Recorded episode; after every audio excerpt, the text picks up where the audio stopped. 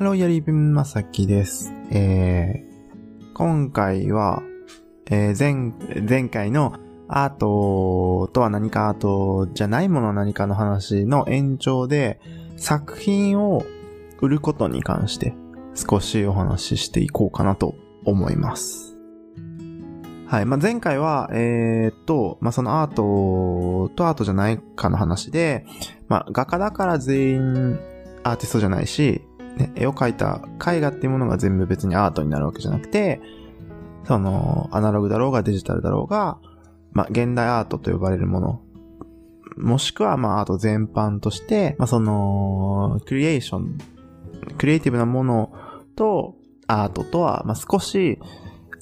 内容が違うことで、さらに言えば、まあ、その学術的価値があるかないかで、まあ、一つ差が出るところなんじゃないのか、違いが出るところなんじゃないのかなっていう話をしていました。で、今回は、まあ、それの延長にはなるんですけど、まあ、作品を売ることについて話していこうかなと思います。僕が絵画をやっているので、まあ、話の中心となるのは、まあ、絵画の話にはなってしまうと思うんですけれども、そこだけね、最初にまずご了承いただきたいなと思います。で、まあ、その、アーティストというか、まあ、作家活動をしていく上で、クリエーションね、クリエイターだろうが、アーティストだろうが、デザイナーだろうが、基本的には自分が作ったものを誰かに売ることで収入で生計を立てていくっていうことが、まあメインの収入源になるし、まあ、メインの、まあ、活動費を捻出する方法にはなると思うんですね。ことを、まあ、その、絵画で言えば、まあ、基本的に絵を描いて、その評価の値として、金銭で売買をするっていうことになると思います。問題になってくるのは、その、売れる売れないにどれくらいこだわらなきゃいけないのかとか、もちろん生活費を稼ぐ、活動費を稼ぐっていうことは、もちろん今後活動していく上で必要なことだし、お金っていうものはもちろん大切な、大切なものなので、避けては通れない道だと思うし、まあ、活動していく上で必ず視野に入ってくるものだし、視野に入れていかなきゃいけないことだと思います。まず、えー、アーティストが、まあ、作品を売る方法について話をすると、まあ、基本的には制作をします。で、その後、えーまあ、ギャラリーを通して展示をする。グループ展なり、個展なりを開いて展示をする方法と、もう一つは、まあ、アートフェアに出展をすることとか、オンラインで自分で SNS なんかでね、使ったりとか、まあ、自分、自分で作ったホームページなどで作品を販売する方法など、まあ、いろいろ方法っていうのは、まあ、あるんですが、で、まあ、今回の話の進め方としては、まず最初に、前提として、まあ、そのアーティストが、作家が作品を売るということに対して、それが必要なことなのかっていうことをまず考えようかなと思います。これどんな話かっていうと、例えば、クリエイターっていう人たち、まあ、例えば雑貨を作るなり、まあ、アクセサリーを作るなり、例えば、みたいな人っていうのは、もちろん、商品を作ってるわけですよね。その同じクリエーションの中、ものを作る、ものづくりの中でも、前回はアートとアートじゃないものかですごい二分化したけど、そうじゃない場合、ももっと細分化をすれば、てかもっとわかりやすく言えば、その相手に売ることが前提で商売をするとか、自分が作ったものを売るっていうことがそもそも目的になっているっていう媒体がありますね。で、これは要はまあ、さっきも例で挙げたみたいに、まあ、アクセサリーだったりとか、まあ、雑貨とかっていうのは分かりやすく想像がつくと思うんですけど、まあ、例えばデザインとかの世界でも、まあ、それが大きな企業になってきたとしても、その大きな企業の中のデザイン部署っていうのがあって、がデザイン、その人たちがデザインをして、商品化をして、マーケティング部がいて、マーケティングで、っていうので、あの、まあ、組織なので、会社の企業としての役割分担はあるとしても、大まかな流れだけを言えば、デザインしたものを売る。っていうことは、プロになろうがアマチュアになろうが、まあ、クリエーションというものは売ることが、もともと視野に入っているということですね。で、こと、まあ、その前回言ったみたいに、美術的価値の研究としての、まあ、アートっていうもの。まあ、絵を描いて、売ることを視野に入れるんじゃなくて、つまりは研究として、学術的価値を追うような研究としての作品っていうのは別にもともと作品を売ることが目的ではないわけですよね。いい作品を作るとか、作品を売るっていうことはどういうことかといえば、作品の評価を分かりやすい評価の形の一つとして、値段をつけるっていう値段をつけてそれに見合った評価の対価としてお金が発生している。お金でことに、まあ分かりやすく言えばなるわけですよね。まあ安い作品ほど、まあ作品の価値は低いし、高い作品ほど作品の価値は高いと、一概には言えないとは思うんですけど、わかりやすい指標の話をすれば、まあそういうことが言えるわけですよね。で、まあ作品を売っていく方法といえば、まあギャラリーを通したりとか、あの、まあ自分の SNS なりを使って、まあ売っていくなり、まあそのビジネスを相手、ギャラリーなどに委託をするような場合か、自分でやる場合かっていうのがあるんですけど、これにも一話があって、とある、あの、フリーランサーの人と話をしたことがあって、なんかその人は、まあ別にアートに全く詳しくもなかった人だったんですけど、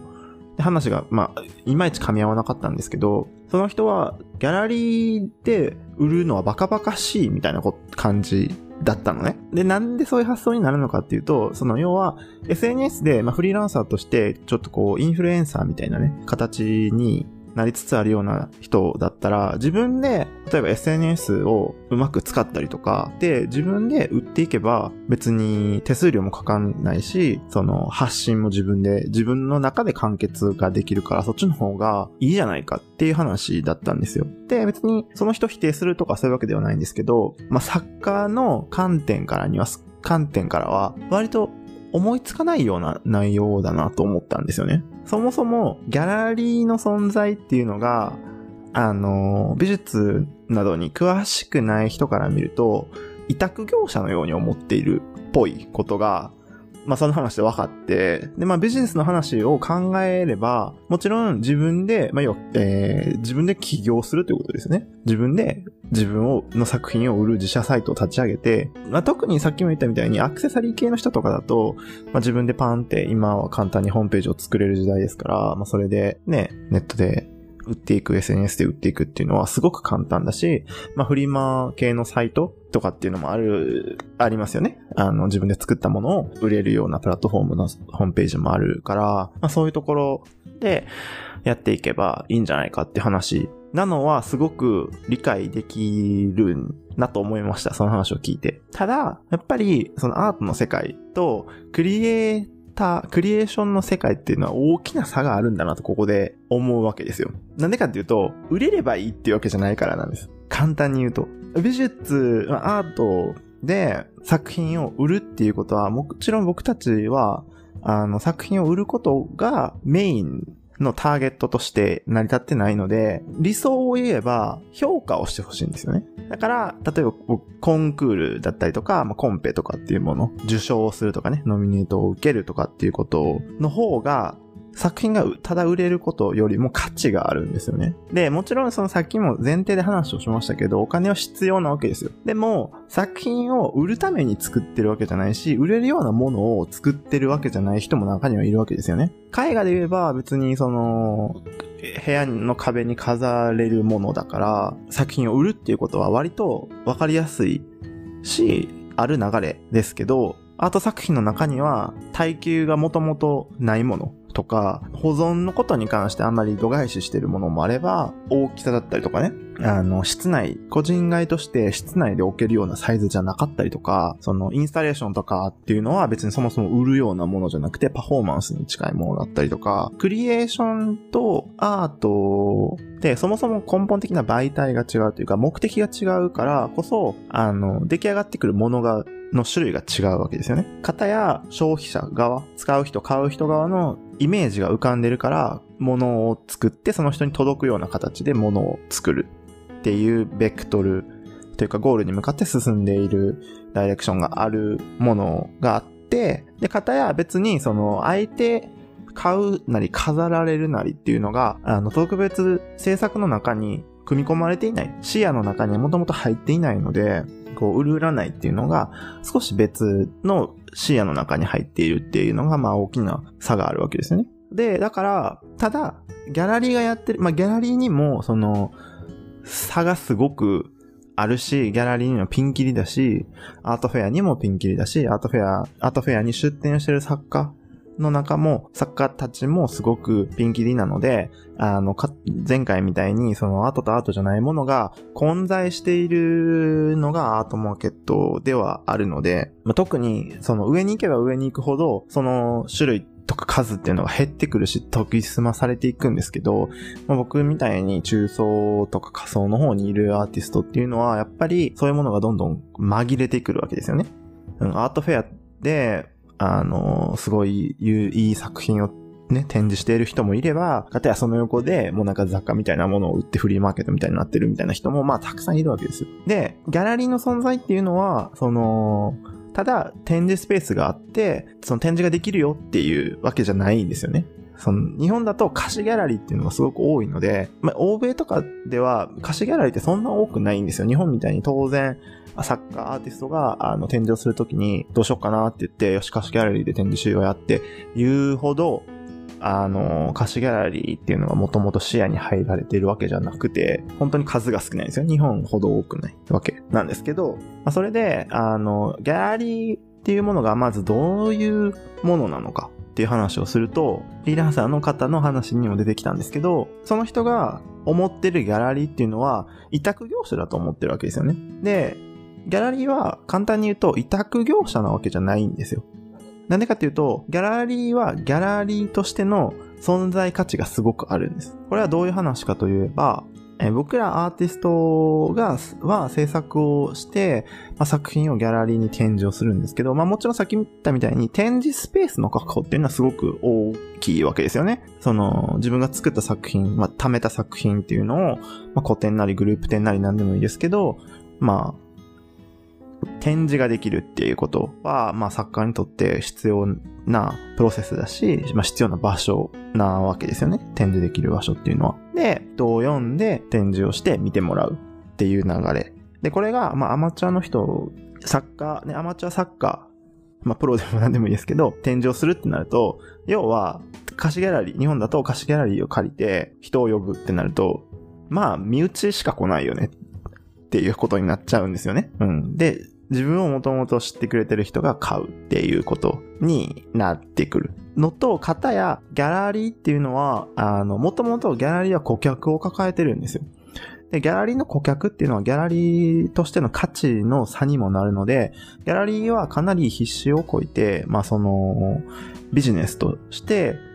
人脈を作ることに、あの、尽力をしてるわけですよね。ただ、お金持ちとコネクションがあるとか、アートが、アートが好きな人にコネクションがあるっていうことじゃなくて、関係者、まあ、美術関係者、美術館の関係者だったりとか、まあ、新聞なり、なんなり、まあ、その、必要なコネクション。ただ、僕らが生活、まあ、制作をしている生活で、手に入らないようなコネクションっていうのをギャラリーが持ってるわけですよね。自分が持ち得ないコネクションっていうのをギャラリーがもともと持ってるわけですよ。なので、そのギャラリーで展示をするというだけ、自分はただ作品を作って作品をそこに展示をするだけで、ギャラリーが抱えている重要なコネクション顧客たちに作品を見せることができるわけですよ。これは、あの、フリーランスとしてというか、その、自分でサイトを作って、まあ、自分で展示をする場所をつあ販売する場所、プラットフォームを作って、展示をね、SNS を使って展示をしていくっていうことでは、一生手に入らないコネクションなんですよね。まあ一生手に入らないっていうと、まあ少し、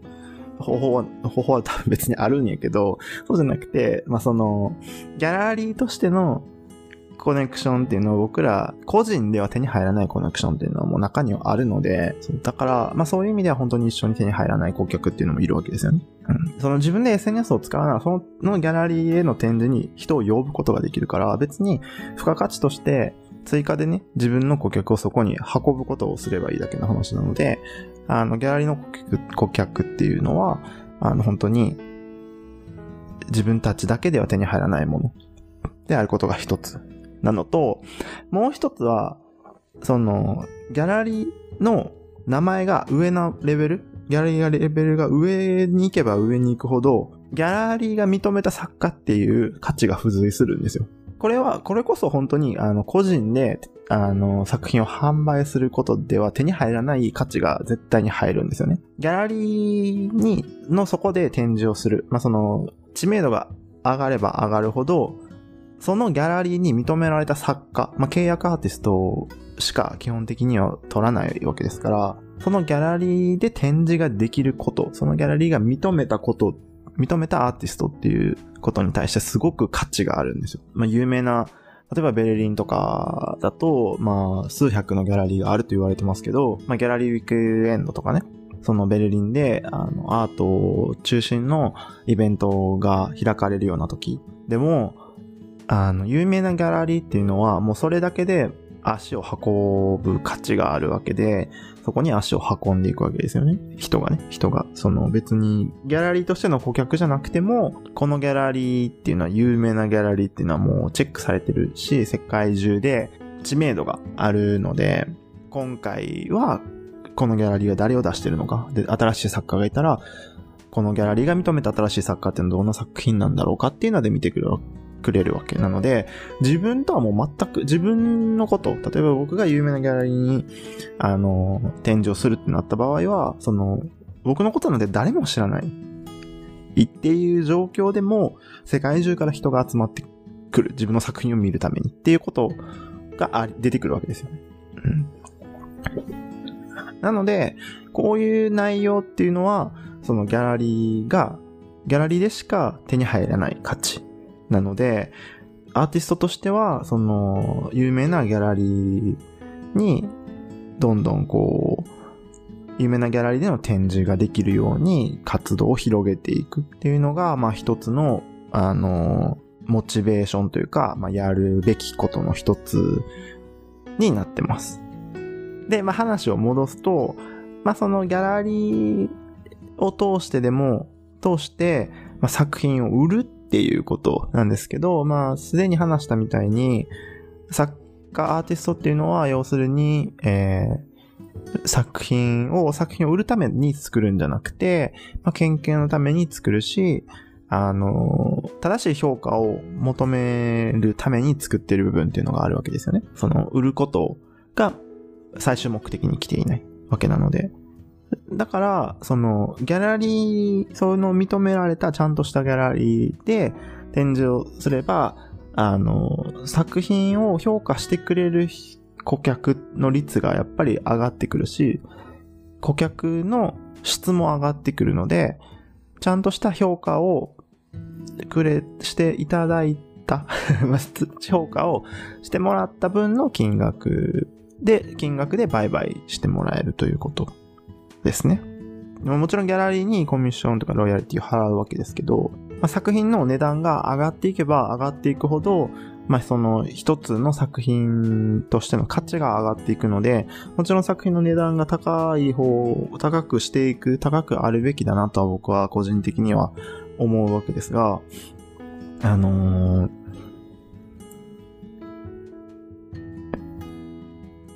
重要なのは、アートフェアだったり、まあ、ドイツで知り合ったような、まあ僕のレベルのようなアーティストとかね、アートフェアでよく出入りするところで見るようなアーティストの中には、すごく気になるタイプもいて、作品を量産しているアーティストっていうのも、まあ多いんですよ。うん。で、まあ、僕も、あの、森のね、今のシリーズっていうのを3年ぐらい作って、まあ、多分100枚ぐらいは、作品として出してるんじゃないかなとは思うんですけど、大小を含めてね。で、僕はあんまり、まあ、量産をしなきゃいけなかった時期っていうのはすごくあって、その時は本当に、もう、いやいややってたんですけど、量産をしなきゃいけないって言っても、まあ、コピーを作って売るために数を増やしているっていうことではなくて、あのー、作品、展示の構想の人で、あの、壁をその作品で埋めたいっていうのが一個あったので、作品をこう、かなりハイペースで同じようなものをたくさん作っていた時期もあったんですけど、それは、まあ、展示の構想だったのであれなんですけど、作品を売るために量産をしていけばしていくほど、まあその現代アートとしての価値っていうのはやっぱり下がっていくわけですよね。うん。まあそうなると本当に、あの、雑貨なりを作ってるのとあんま変わんなくなってきて、インテリアを作ってるのとほぼ変わんないわけですよね。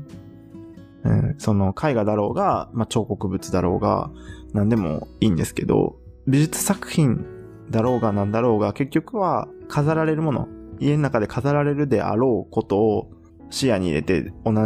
じようなものを何回も何回も量産をしていくともう本当にただのあの、クリエーションになっていくわけなので、まあ、インテリアを作ってるのと、まあ、あんまり変わんなくなってきてしまうわけですよね。でも、あの、僕はそのギャラリーとドイツ2番目の1位はアートコロンですけど、あの、2位だとアートカールスルーというのがあるんですけど、ま、毎年アートカールスルーに出展をしているんですが、そのね、ドイツで2番目って言われるような世界的なインターナショナルアートフェアでも、まあ、いるんですよ。そういう、毎年、毎年っていうかその、量産してるような、うん、のはたくさんいます。なので、あの、本当に上に、もっとね、上に行けば、このいう数は減ってくるんですけど、作品としての、美術作品としての、ああだこうだっていうのはね。大事なのは、やっぱり、作品を家具にしないこと、インテリアにしないこと、まあ、量産をして、作品を売ることを目的にしないことっていうのはすごく大事だなと思うんですよね。やっぱり本質としては、その、作家は、やっぱり研究として美術作品の本質を追うものであるべきだと思うし、自分もそうなりたいなと思っている中で、やっぱり、あの、売れるように、作品のね、クオリティが上がってきて、売れるようになってくると、やっぱり展示の回数も増えてくるし、ギャラリーもやっぱり売れない作品よりは売れる作品の方が、方をね、求めてしまうわけなので、まあ、必然的にこう、売れる作品を多く作っていくっていうことになっていってしまうんですよね。うん。でもやっぱりそれはどんどん本質から離れていく行為だし、自分の作品のね、価値を落としていくものだと思うんですよね。うん。だから、まあ別に作品を多くの人に見てもらいたいとか、作品を売っていきたいっていうことが、やっぱり数、あの、アーティストとしての目標である必要性はないし、やっぱり、あの、作品を、例えば100、僕の作品で今100万前後ですけど、それがもっと300万になって500万になって、作品が、例えばたくさん売れるようになったとしても、それよりも、コンクールだったりとか、その、ちゃんとした評価をできる人、ちゃんとしその評価を受けて受賞をするとかっていう方が価値があるのかなと基本的には思うんですよね。うん。お金の価値っていうのは、あの、すごく曖昧なもので、さっき言ったみたいに、あの、作品の値段が作品の価値に、あの、連結をしていくっていうか、まあ、裏返しであることは間違いないんですけど、でも、お金の価値っていうのは人それぞれだし、まあ、作品の価値っていうのは人それぞれなんですけど、何よりもお金の価値ってのは本当に人それぞれで、例えば僕の作品が100万円です。ね、例えば2メートルぐらいの作品が100万円ぐらいだと、そう、まあ、だと思うんですけど、100万円で売れて、わ、すごいなと。100万円の作品なんだって思ってくれる人もいると思うんですけど、人によっては100万円がはしたがりの人だっているわけですよ。だから、あの、別に100万円での作品が何枚も売れたっていうのは、すごいなとも思うけど、あの、別にケースによってはすごくないんですよね。なんでかといえば、その、お金持ちの人が美術に絶対詳しいのかって言ったらそうじゃないから、ただのすごく言葉をね、悪く言えば、もう成金が、美術とかに別に詳しくないような人が、パッて見て、あ、いいなっつって、じゃあポケットマネーで100万円入って買って、あ、じゃあ、っていうことは別に、美術としての価値としていうか、アーティストとして嬉しいわけじゃないじゃないですか。それよりも、別にお金は発生しないけど、有名なコンクールで、とか、有名な審査員のもとで、ちゃんと、ね、美術の評価を下せる人が、すごいね、じゃあ、グランプリだねって言って受賞を受けるって言ったら、別にお金は発生しないけど、後者の方がやっぱり嬉しいというか、作家としては価値があるわけですよね。だから売れることが別に必ずしも、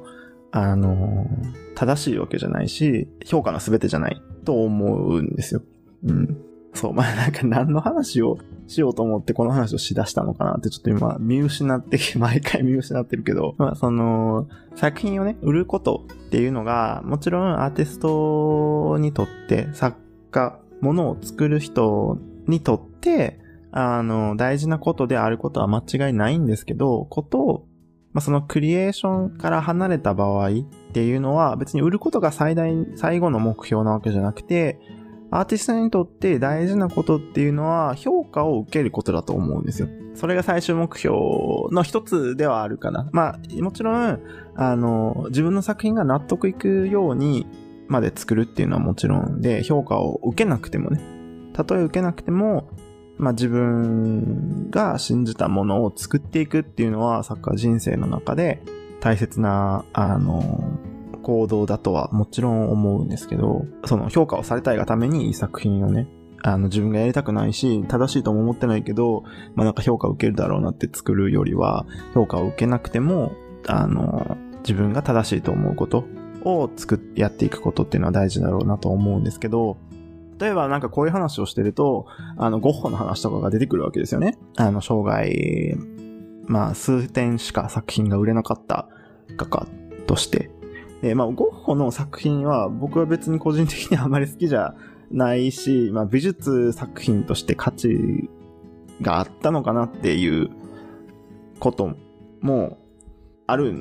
にはあるんですけど、僕の中ではね。なんでかっていうと、まあ、後期印象派って言われるようなね、そのゴッホの作品っていうのは別に特別、まあ、タッチとしては新しかったかなと思うんですけど、まあ、ゴッホの作品のさらに後期としては、あの、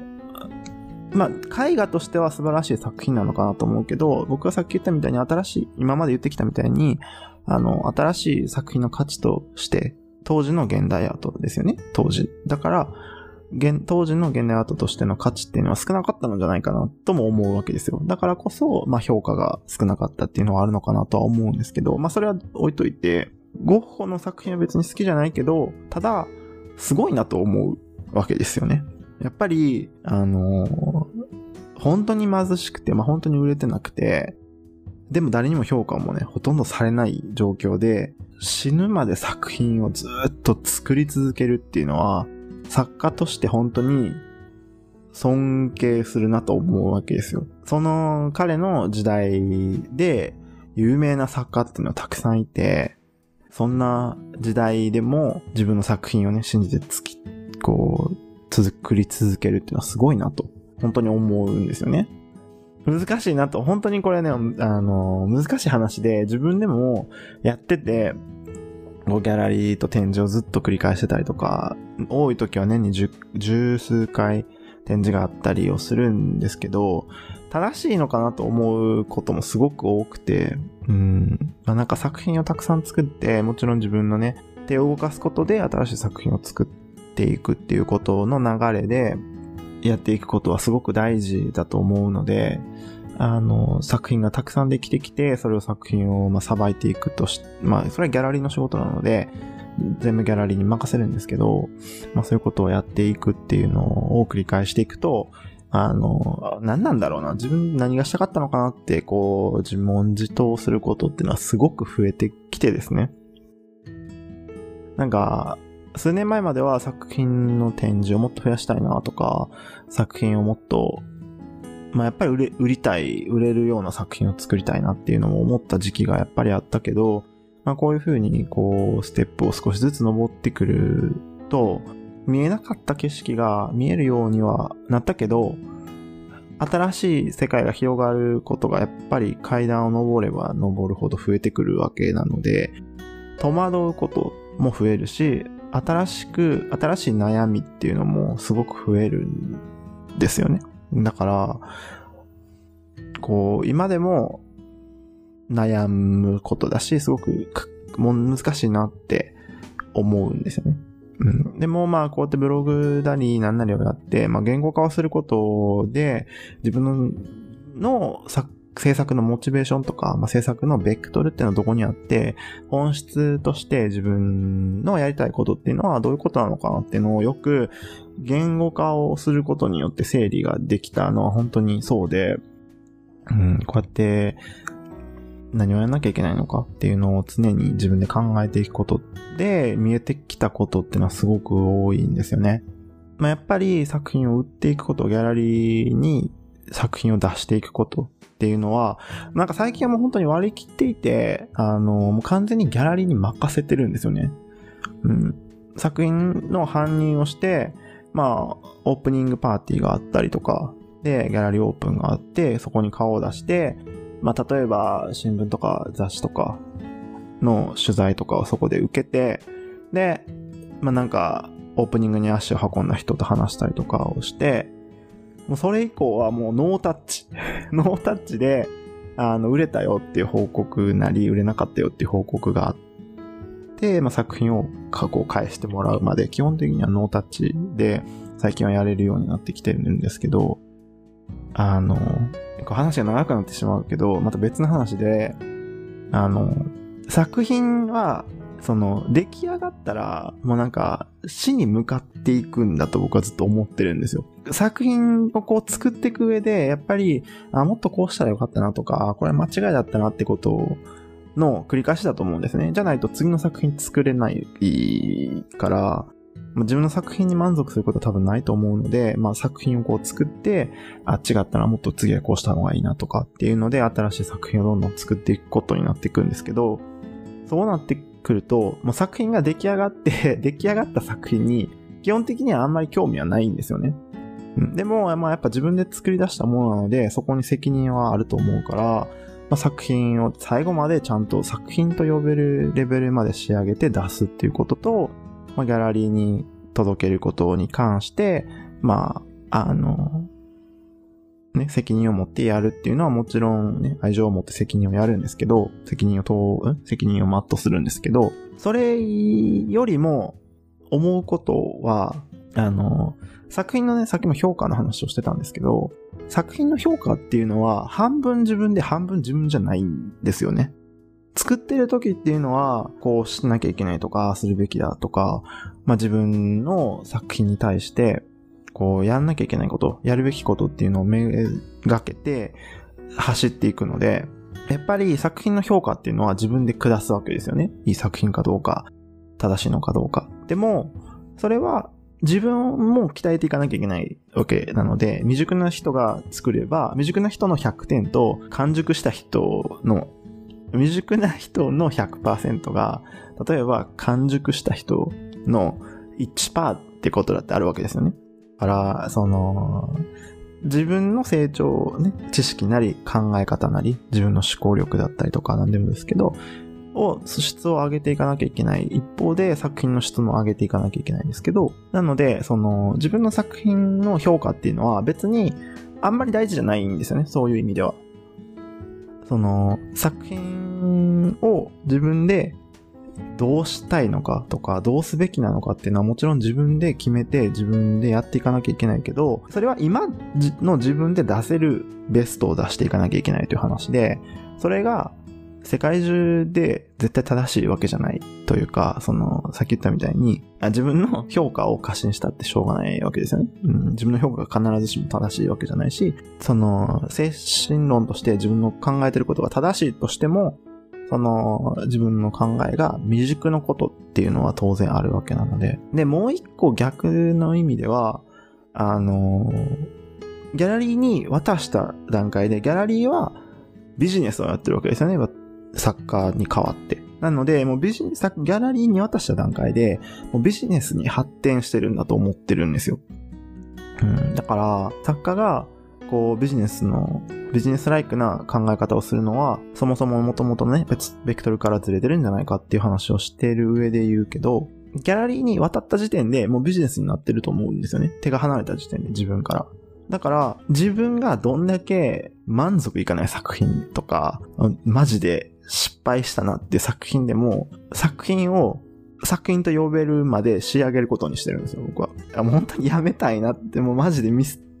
たなとか、なんか、その技法、技術的なミスじゃなくて、なんかこう、下心出たなとか、なんか、売れる作、売れるような作品作っちゃったなとか、売れないようななんかいろんなことを考えていく上で、こうなんか間違った方向に行っちゃったなっていう作品とかっていうのもあって、自分の中ではもうほんとひどい点数をつけるような作品でも、作品を最後まで作るようにはしてるんですよ。で、それは終作だろうが、あの、本当の作品で失敗だろうが、あの、形になるように仕上げるようにするんですよね。で、それをもうギャラリーにごっそり渡すんです。そう。で、あとは、正直に言うと、作品を買う人の評価だと思うんですよね。だから、さっき言ったのは、その、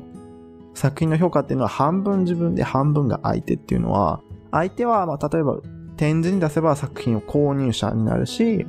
コンクールに出せば審査員だと思うんですけど、自分の手から離れた以上は、誰かの評価に任せることになるわけですよね。それがもっと大きな話になれば、美術史に乗れば、今後何十年何百年と世界中で美術史の中で評価され続けることになるわけですけど、自分がどんだけ自信があろうが、自分、自分の作品に自信があろうがなかろうが、半分は相手の第三者の評価になるわけですよね。だから自分が自分の中で30点の出来だなって言っても、ギャラリーをすごい絶賛するっていうこともあれば、審査員もすごい絶賛するとか、すぐ売れていくとかね、っていうこともすごくあるわけですよね。で、自分の中でも、あの、経験談としてもすごくあって、なんか自分の中では別に本当に満足いってないし、なんかね、ダメだなと思う作品でも、すぐ売れていくことだってあるし、あの、スケッチというか、まあ、終作みたいな作品でも、すぐ展示したそばから売れていくみたいなこともやっぱりあるので、な、なんだろうなと思うこともね、もちろんあるんですけど、自分のメインの作品、あよくできたなというか、あの、やりたいこと頑張って載せれたんじゃないかなって思う作品が全然評価を得なかったりとかね、逆に。みたいなこともたくさんあるわけですけど、しょうがないなと思うし、そういうもんだなとも思うし、なんかあんま興味を湧かないようになってきたんですよね。売れたんだと思うし、売れなかったんだとも思う。だからなんか別にふーんという感じというか本当に丸投げして、あの、あ、そう、そうなんだっていう、興味がないっていうとあれですけど、興味を持ったところでっていうのはある。なんか、うん、持ったところで別に自分に反映はされないのかなと思うんですよね。その、さっき言ったみたいに、その自分の作品の中では自分の評価っていうのがやっぱり作ってる上では100%大事なので、これを今日残りの50%まで意識し始めて、もっといい評価が出るようにみたいなことを考え出すと、それこそ本末転倒だし、研究から離れてくるし、下心が出た作品。制作してる時から気にしていることがあって、かっこいい作品は作っちゃダメだと思ってるんですよね。なんでかっていうと、とか、まあ、いい作品、かっこいい作品とか、自分がいいなって思う作品を作らないようにしてるんですよ。なんでかっていうと、自分がいいなって思う作品って、自分の中で生まれないと思うんですよね。な、そう。なぜかといえば、あの、いいなと思う作品っていうのは、おそらく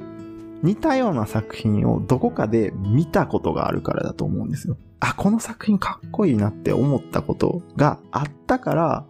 自分の中に入って、で、最終的にそれがいいなと思う作品を模倣しようとしてるじゃないのかなと思うんですよね。自分の中で、あ、いいな、かっこいいなって作品は、まあ、その、研究とはまた別の話になってくる。さっきみたいに売れる売れないの話になってくるし、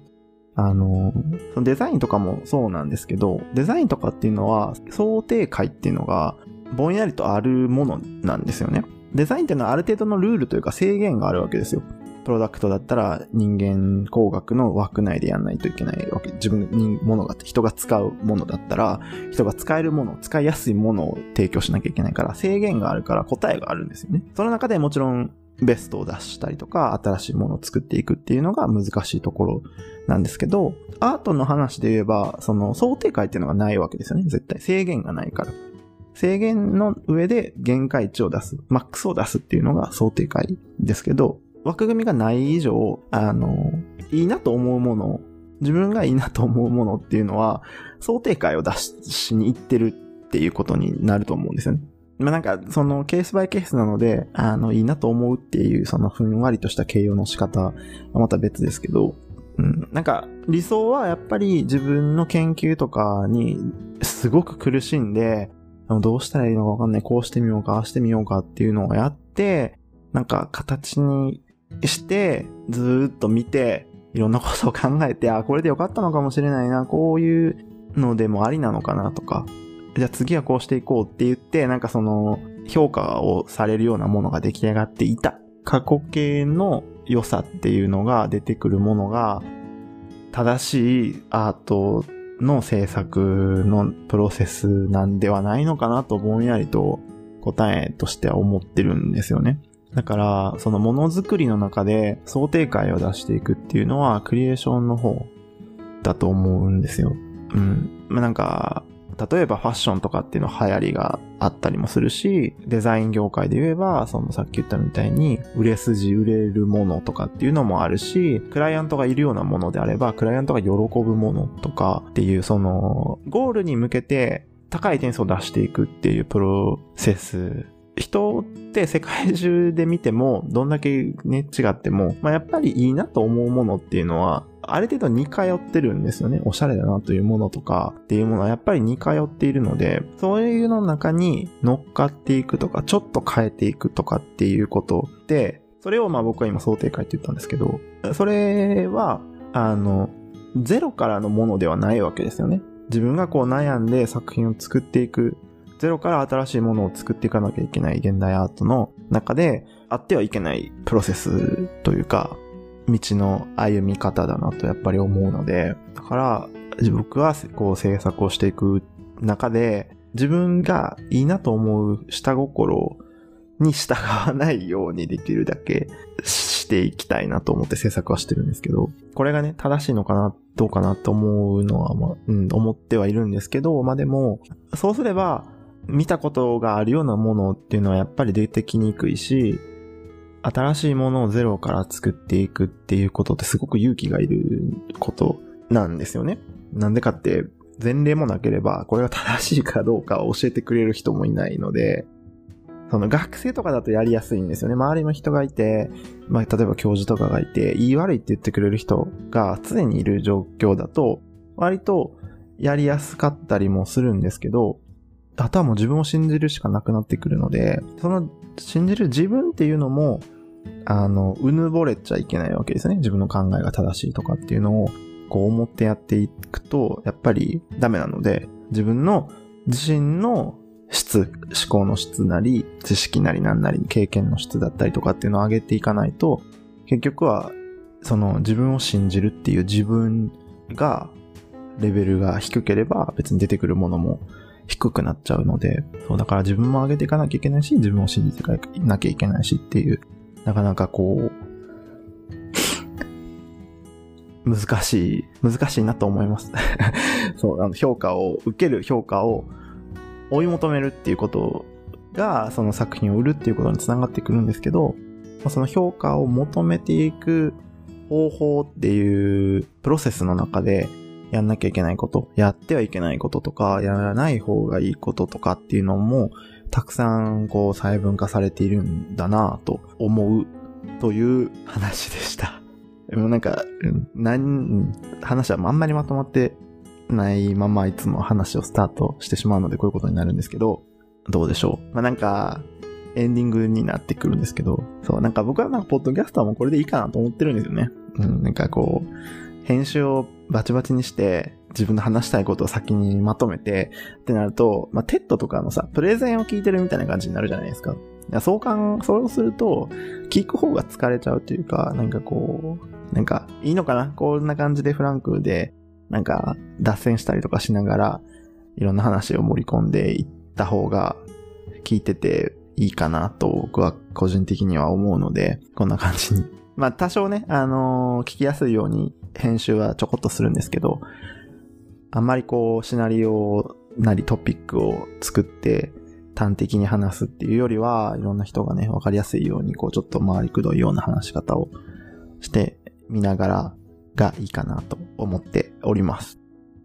まあ長くなってしまいましたけど、今回は、えー、アートを、まあ、作品を売ることに関してと、まあ、作品の評価のことに関してと、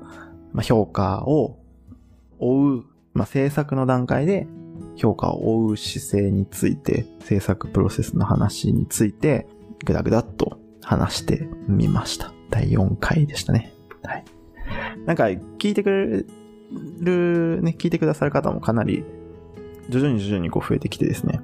なんか、割といいよ、良かったよって言ってくれる人もいて、